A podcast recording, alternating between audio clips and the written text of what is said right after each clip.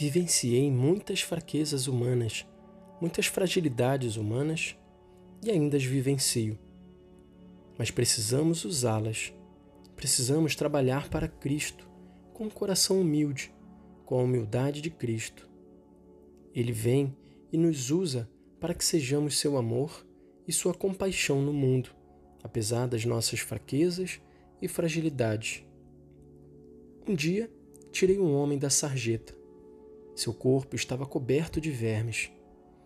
Eu o levei para nossa casa e o que foi que disse esse homem?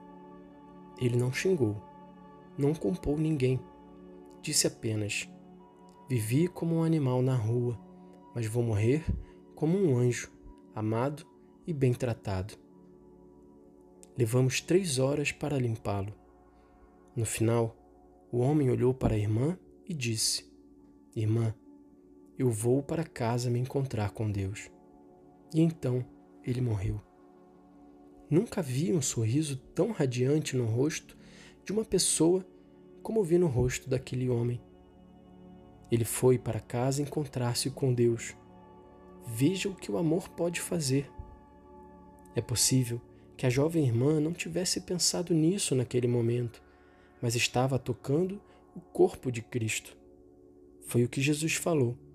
Em verdade, eu vos declaro: todas as vezes que fizeste isso a um desses meus irmãos mais pequeninos, foi a mim mesmo que o fizeste.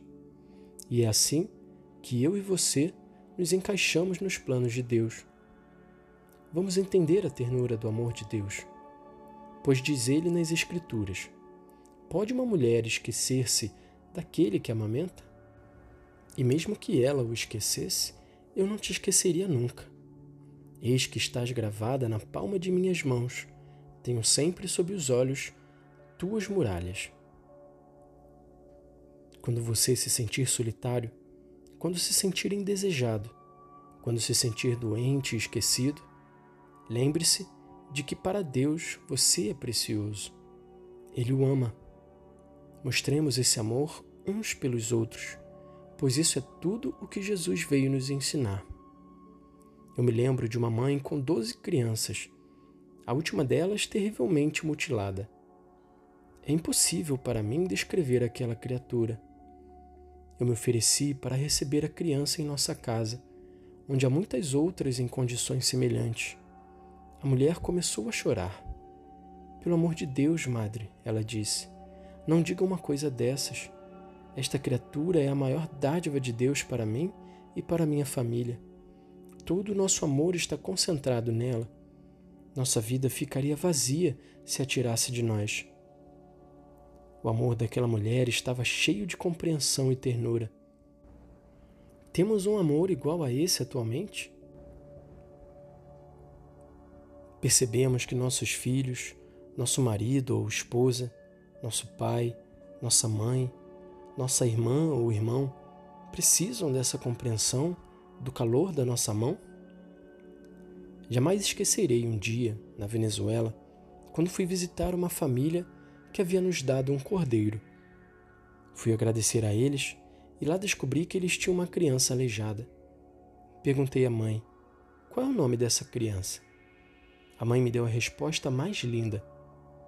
Nós o chamamos de Mestre do Amor porque está sempre nos ensinando a amar. Tudo o que fazemos por Ele é nosso amor por Deus em ação. Temos muito valor aos olhos de Deus. Nunca me canso de dizer muitas e muitas vezes que Deus nos ama. É uma coisa maravilhosa o fato de o próprio Deus me amar ternamente. É por isso que devemos ter coragem, alegria e a convicção de que nada pode nos separar do amor de Cristo.